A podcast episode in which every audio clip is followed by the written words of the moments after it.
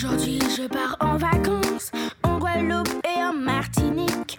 Aujourd'hui, je pars, quelle chance! En avion, c'est fantastique. Avec mon père et ma mère, ma petite soeur, mon petit frère, et puis les amis aussi. Chris Angel, Téchan et Sully. La vie serait belle, belle, avec mes tongs et mon maillot de bain. La vie serait belle, le Mac de Lopège. Bienvenue, nous nous retrouvons aujourd'hui. Nous sommes euh, dimanche, je vais bientôt m'y perdre dans les chiffres, on est le 10 décembre. Et euh, nous continuons sur la thématique du mois dernier. Euh, pour rappel, nous avons eu l'honneur et la chance de recevoir Adrien Taquet, le ministre d'État en charge de l'enfance et de la famille, avec qui nous avons abordé pendant près d'une heure une chance incroyable d'avoir cette antenne sur RCJ. La question des droits de l'enfant, la question de l'enfant confié aux établissements, et en particulier ceux de l'OPEJ, puisque nous avons aussi invité, comme à chaque fois, euh, des enfants. Chalice était présente, Anaïs était présente, en, en l'occurrence accompagnée d'Amel, leur éducateur, et Ludivine. Donc je ne peux qu'inviter nos auditeurs à retrouver cette émission en podcast sur RCJ, mais aussi sur YouTube. Et dans cette euh, thématique tellement intéressante euh, de la question de l'enfant accueilli, on a découvert aussi une autre personne ressource fondamentale en ce moment dans l'actualité de la protection de l'enfance. Bonjour Gauthier. Bonjour. Gauthier Arnaud Melchior. Euh, On s'est rencontrés ce matin. On a passé presque une journée ensemble. Et je voulais inviter Gauthier Arnaud Melchior nous raconter euh, voilà, ce qu'il a entrepris depuis plusieurs mois euh, dans près de 15 départements, auprès de 1500 enfants et adolescents. Et euh, je trouve que cette histoire mérite d'être racontée, d'être euh, transmise, parce que c'est une belle histoire euh, de parole et d'écoute. Voilà la mission qui a été confiée à, vous, Gauthier. Alors, quelle est cette mission et qu'est-ce qu'on peut en dire aujourd'hui? Alors la mission, donc c'était une mission ministérielle qui m'a été confiée par Adrien Taquet que vous avez reçu il y a trois semaines. Et le ministre m'a demandé d'aller à la rencontre des enfants protégés sur l'ensemble du territoire français afin de leur demander à eux ce qu'ils pensent de l'aide sociale à l'enfance. Qu'est-ce qui est positif dans leur parcours, qui leur fait du bien et qu'on peut eh développer ailleurs. Euh, et puis qu'est-ce qui leur fait pas du bien, qu'est-ce qu'on Qu'est-ce devrait arrêter de faire pour mieux les accompagner? Quels sont leurs rêves? Quelles sont leurs aspirations? Qu'est-ce que les enfants souhaitent? Dépasser un peu le débat des experts, le débat des adultes, pour se recentrer sur ce que les enfants vivent eux-mêmes. Et donc, à l'issue de, cette mission, j'ai remis le 20 novembre, qui était la journée des droits de l'enfant, un rapport euh, qui s'appelle À hauteur d'enfant au ministre, euh, et qui, bien sûr, bah, était, euh, étaye tout, ce que les enfants m'ont dit ainsi que qui, et qui liste également des recommandations pour amé- améliorer le quotidien des enfants. Ce rapport, il n'est pas encore public. Il le sera bientôt. Est-ce que tout le monde pourra le lire Est-ce que tout le monde pourra le comprendre? Qu'est-ce qu'on va y trouver surtout, puisque vous l'avez écrit euh, après de longues heures d'écoute de- d'enfants qui ont été, je crois, à la fois euh, auditionnés au ministère et à la fois vous avez été sur le terrain, je crois aussi. hein, il y a eu ces deux modalités d'entretien avec les enfants et les adolescents? Alors, ce rapport, il est, c'est un rapport en plusieurs parties. Il y a, deux tomes. Le tome 1, c'est un rapport, comme on a l'habitude de les lire, un rapport administratif, on va dire, que j'ai écrit moi-même à partir de la parole des enfants. Mais la mission qui m'a été confiée, je le caractère sacré de cette mission, c'était de, de, laisser une place très importante à la parole des, des enfants dans sa plus grande authenticité. Donc le tome 2 du rapport, il est composé de l'ensemble des paroles des enfants que les enfants ont accepté qu'elles soient euh, retranscrites. Il y a des enfants qui m'ont dit des choses ou qui m'ont montré des choses avec du bout de leurs doigts et qui n'ont pas souhaité que ce soit écrit. Alors bien sûr, je l'ai pris en compte dans la manière dont j'abordais les thématiques dans la rédaction dans le tome 1, mais ce n'est pas présent dans le tome 2. Dans le tome 2, il y a aussi les dessins que les enfants ont faits pour exprimer des choses, des lettres qu'ils ont écrites individuellement, collectivement. Donc ça, c'est toute la parole des enfants, donc c'est le tome 2. Et puis il y a une charte, une charte des droits des enfants protégés, qui est un peu un résumé euh, des attentes des enfants, euh, des attentes, comme, comme vous l'avez dit, qui ont été exprimées selon deux modalités, on va dire. En premier lieu, sur le terrain, j'ai rencontré le plus d'enfants sur le terrain, c'est-à-dire au contact sur leur lieu d'accueil. C'est ça aussi qui a été inédit, c'est-à-dire que je me suis rendu dans une quinzaine de départements, là où vivent les enfants.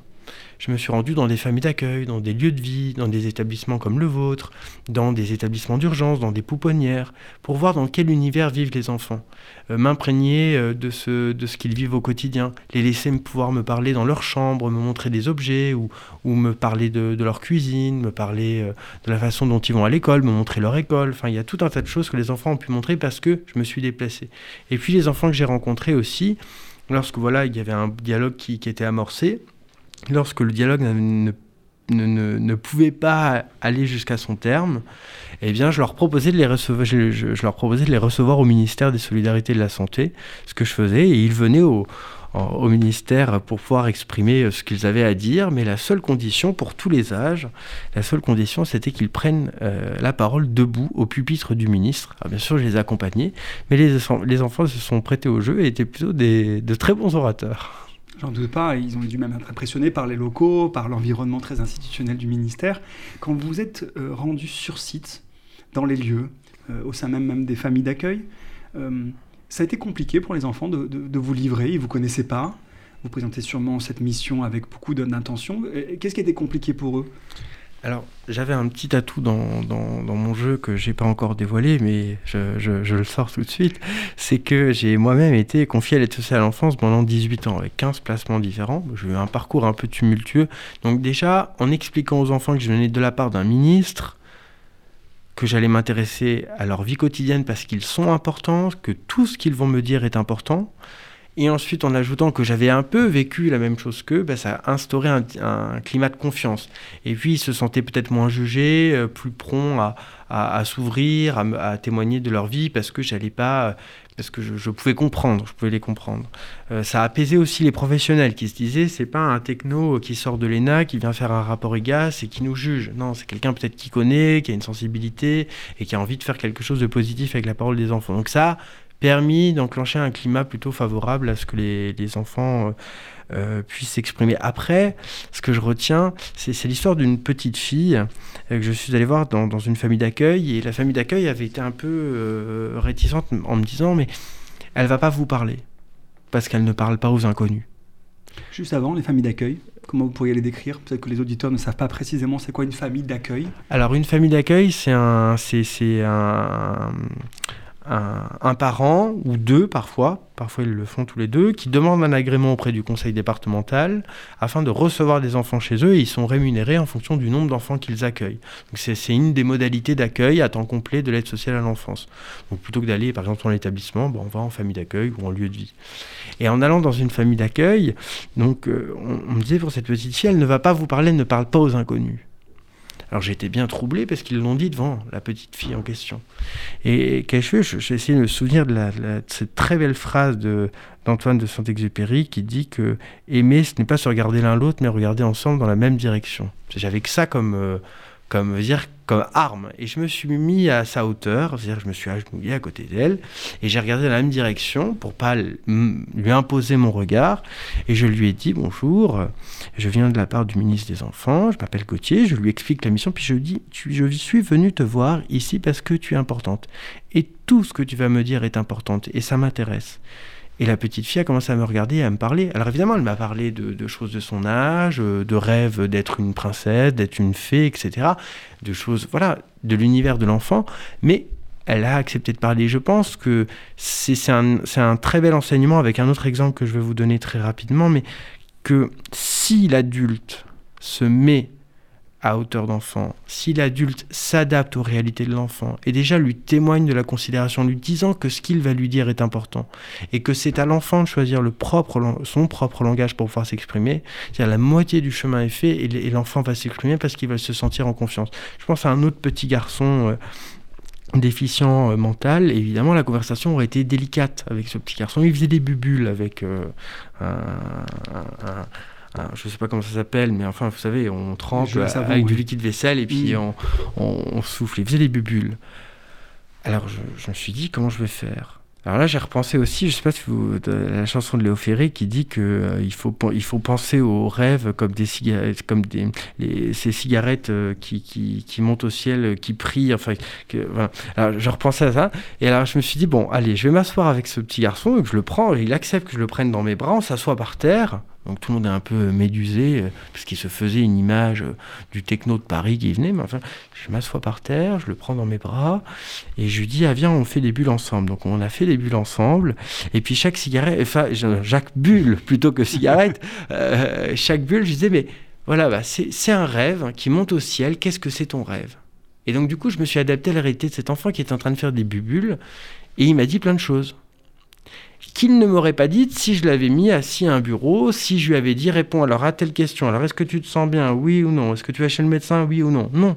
L'enfant ne m'aurait rien dit, n'aurait pas été en capacité de, me répondre. Il ne s'agissait pas d'un contrôle des établissements, il ne s'agissait pas d'un questionnaire euh, fermé pour chaque enfant, il s'agissait d'ouvrir quelque part un peu leur imaginaire. Quels sont les rêves que les enfants vous ont livrés? Par exemple, ce petit garçon, de quoi il rêvait? Quelle était une de ces bulles qui vous a marqué? Euh...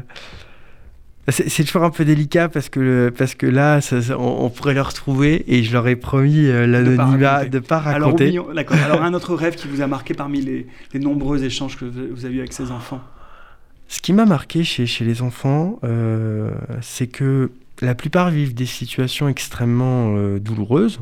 C'est-à-dire, ce sont des enfants qui bénéficient d'une mesure de protection. Elle n'est pas arrivée là par hasard, la mesure de protection. C'est bien parce qu'il y a un contexte familial particuliers ou des violences, ou tout un tas de raisons.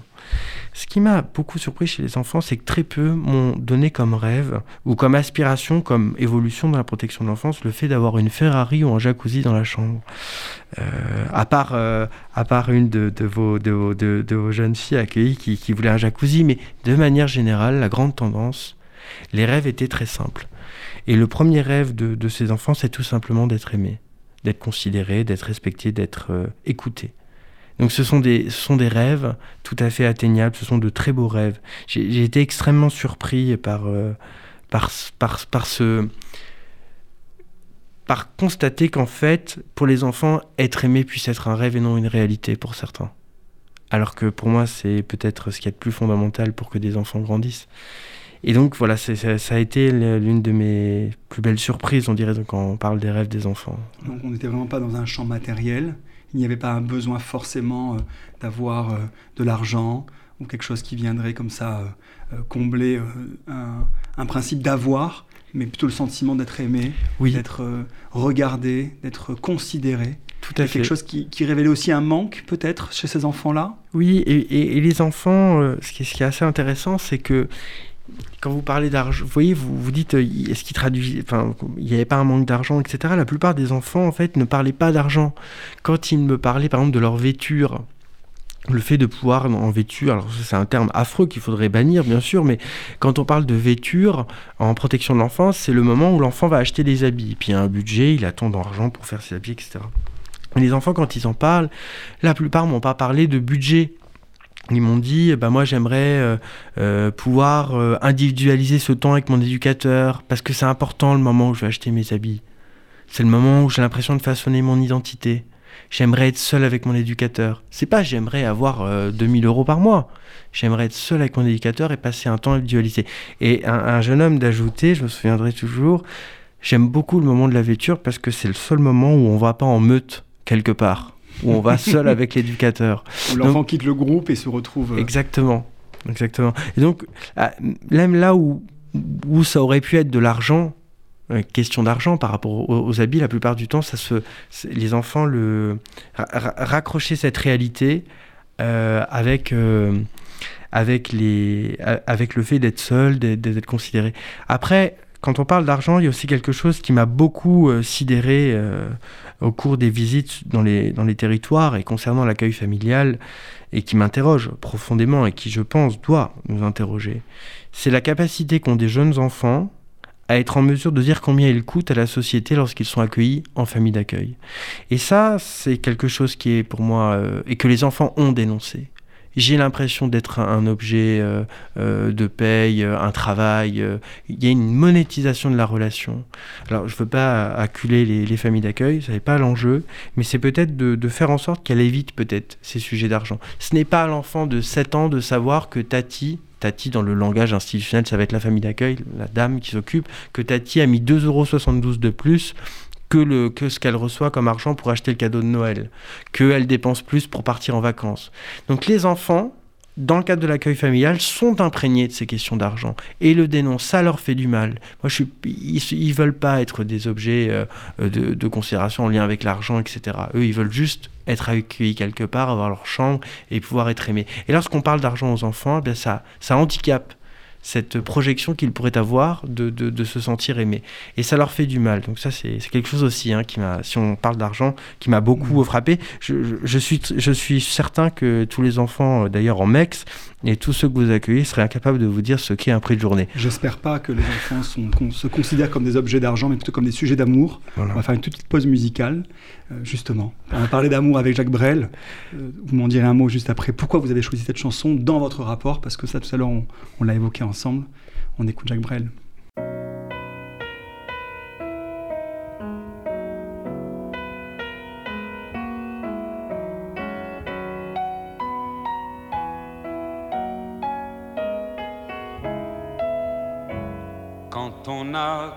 que l'amour à s'offrir en partage un jour du grand voyage qu'est notre grand amour quand on a que l'amour. Mon amour toi et moi pour qu'éclate de joie chaque heure et chaque jour. Quand on n'a que l'amour pour vivre nos promesses sans nulle autre richesse que d'y croire toujours. Quand on n'a que l'amour pour meubler de merveilles découvrir de soleil la laideur des faubourgs. Quand on n'a que l'amour pour unique raison,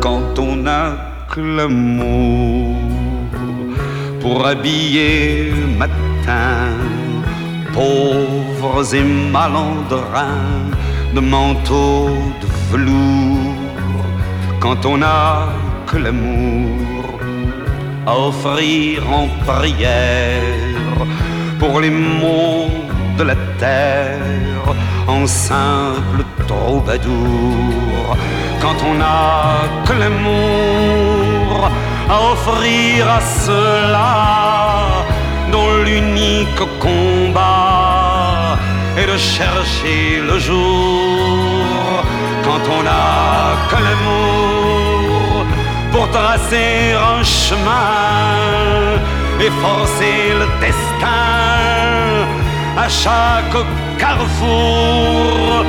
Quand on n'a que l'amour pour parler au canon et rien qu'une chanson pour convaincre un tambour.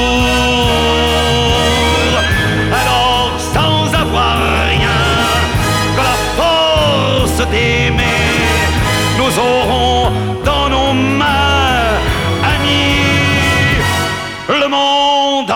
entier.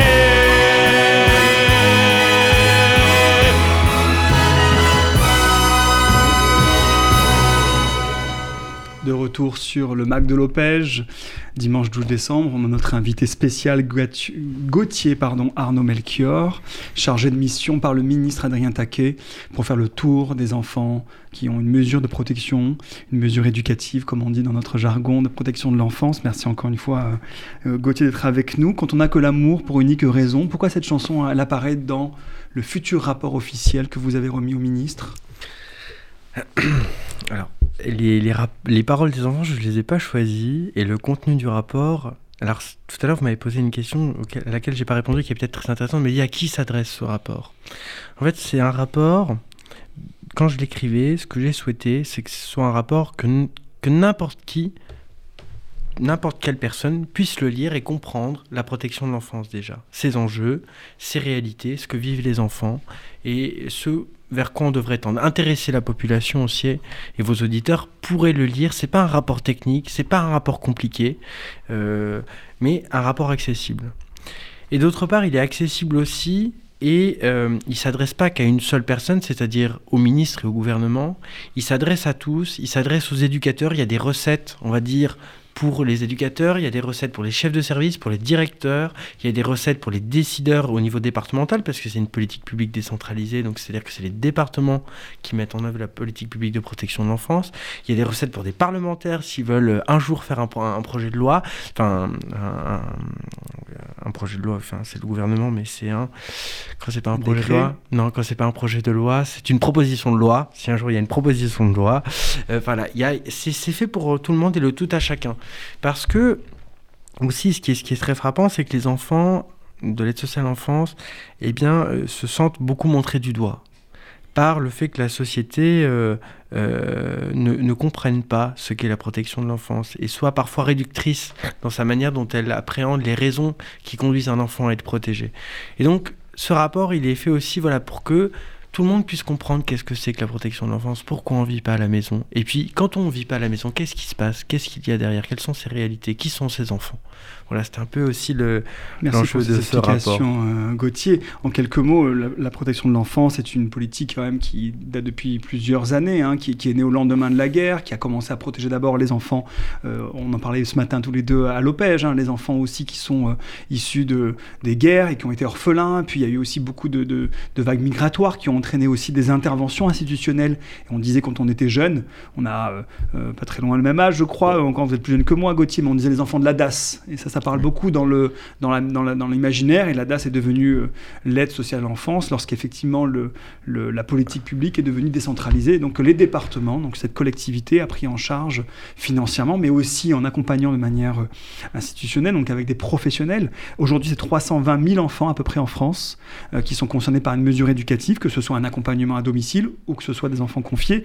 Et on a à peu près justement entre 70 et 80 000 enfants qui sont confiés à des structures ah non, c'est à temps complet, c'est au moins 175 000 enfants avec qui, ne vivent pas, oui, oui, avec, qui ne vivent pas à la maison. les maisons d'enfants et les, et les, familles d'accueil, donc c'est un nombre très important. Parce oui. Derrière chaque enfant, c'est des professionnels. Oui, ce sont des professionnels derrière, mais ce qui est assez intéressant, c'est ce chiffre de 320 000 qui représente en fait euh, les plus grandes agglomérations euh, moyennes en France. Il faut mhm. imaginer le village de la protection de l'enfance uniquement des enfants accueillis, c'est l'aire urbaine de Nancy ou de Metz. Et en termes d'enfants accueillis, c'est quand même une très grande ville, 175 000 euh, habitants. Et ben c'est un peu euh, tous ces enfants, c'est pas rien, hein, c'est pas 5000 euh, ou 6000 enfants, c'est manifeste. Lorsque ce rapport sera publié et sera public, nous en tout cas on le, on le diffusera dans nos équipes et on, on pense effectivement que votre démarche elle est extrêmement pertinente parce qu'elle vient chercher au cœur même de la vie de chaque enfant cette parole authentique. Hein, je retiens cette, cette, parole que vous avez tout à l'heure énoncée, hein, c'est quelque chose d'authentique, on n'est pas effectivement sur une vision macro, on, a vraiment la chance d'avoir ce recueil que vous avez été vous-même chercher euh, de jour en jour pendant, euh, pendant ces six mois, et on vous sent encore très investi par cette parole. S'il y avait un message adressé à un auditeur qui n'est pas convaincu, comment essayer de, de, dire en quelques mots euh, parce qu'il nous reste quelques minutes encore, de l'intérêt que l'on aurait à ouvrir ce, ce, recueil, j'ai envie de dire, hein, c'est plus que pour moi un rapport, c'est un recueil d'une parole, deux paroles au pluriel d'enfants. Alors, je pense qu'il y a quand même un, quelque chose à préciser. Il ne faudrait pas ouvrir le tome 2 sans avoir ouvert le tome 1. Parce que le tome 2, ce sont des paroles un peu brutes, parfois du découvrage d'enfants. Ce sont des paroles pas simples. Et il faut bien comprendre le contexte institutionnel dans lequel les enfants les expriment. Parce que ça peut être violent. Euh, vous pouvez avoir des enfants qui vous parlent de, choses très graves, de, choses qui peuvent blesser hein, l'intime des personnes. Le tome 2, voilà, il n'y a pas de suppression, il n'y a pas d'ajout. C'est la parole authentique des enfants. Mais il faut bien comprendre le contexte. Et alors, pourquoi lire le tome 1 bah, Parce que c'est un sujet de société, parce que c'est l'avenir, parce que s'occuper des enfants aujourd'hui et bien s'en occuper, c'est s'assurer que ces enfants eh bien, vont bien grandir et seront des citoyens et des adultes demain heureux, épanouis, euh, qui, voilà, qui ont leur travail, qui ont leur vie de famille. ça, c'est très important. Je crois qu'il n'y a rien de plus grand, de plus grand dans la vie que de faire euh, grandir les plus petits. Enfin, je, je, vois pas, je vois pas quel autre sens donner à la vie que, que, celui-ci. Je, ça, je, vois pas. Ça, c'est, après, c'est, ma, ce sont mes convictions euh, personnelles. Mais je, voilà. Concernant les plus petits et notamment les bébés, il une attention extrêmement particulière à la, aux plus fragiles euh, dans, notre société. Ça, c'est, c'est, ce qui fait une société une société très belle, selon moi. voilà. C'est déjà, c'est déjà bien, bien, euh, bien dit. Hein. C'est un sujet de société de voir ces grands enfants grandir dans des institutions auprès de professionnels. Et puis dans le contexte aussi politique actuel, euh, où on est dans, une, dans un contexte politique où on rejette l'autre, dans un contexte politique où on ne cherche pas à se comprendre, où la différence nous fait peur, et bien, bien comprendre ce que sont ces réalités de, de la protection de l'enfance, bah, c'est aussi bien comprendre un sujet de société comme les autres sujets de société. Je crois que notre société arrive, là on voit bien dans les débats, il y a des crispations, il y a beaucoup de violence. Notre société arrive à un moment où elle a besoin de, que, les uns et les autres se comprennent, que les uns et les autres euh, comprennent le, langage des uns et des autres et soient en mesure de, dialoguer. Et puis, bien s'occuper de ces enfants. Faire en sorte qu'ils grandissent en dépit de tout ce qu'ils ont pu subir de, comme souffrance, parce qu'il y a beaucoup d'enfants qui ont souffert, c'est aussi éviter des enfants qui vont devenir des adultes révoltés et des adultes qui vont rejeter la société. Dans notre, dans notre contexte où bah voilà, on a quand même un vrai, euh, beaucoup de tensions, beaucoup d'opposition, beaucoup de, de révolte, eh bien je crois que c'est un grand défi aussi euh, pour, pour, pour notre projet de société que de réussir avec ses enfants pour éviter d'en faire des, adultes révoltés demain. Et puis aussi en faire des, adultes reconnaissants, en faire des adultes heureux et en faire des adultes voilà, qui ont peut-être aussi envie d'aider les autres parce qu'on a pu les aider lorsqu'ils étaient petits. Merci beaucoup Gauthier pour euh, ce message. En tout cas, il est passé. On entend beaucoup de bienveillance euh, à travers votre, votre, euh, votre mission et je suis sûr que votre rapport, lorsqu'on l'aura officiellement entre les mains, on en fera un bon usage. Je voulais terminer cette émission un peu spéciale par un texte de Janusz Korczak, on en a parlé tout à l'heure, qui est un inspirateur aussi pour l'OPEJ. Ce texte qui dit Vous dites, c'est épuisant de s'occuper des enfants. Vous avez raison. Et vous ajoutez Parce que nous devons nous mettre à leur niveau, nous baisser, nous pencher, nous courber, nous rapetisser. Et là, vous vous trompez. Ce n'est pas cela qui nous fatigue, mais le fait que nous devons nous élever jusqu'à la hauteur de leurs sentiments, nous élever, nous étirer, nous hisser sur la pointe des pieds pour ne pas les baisser.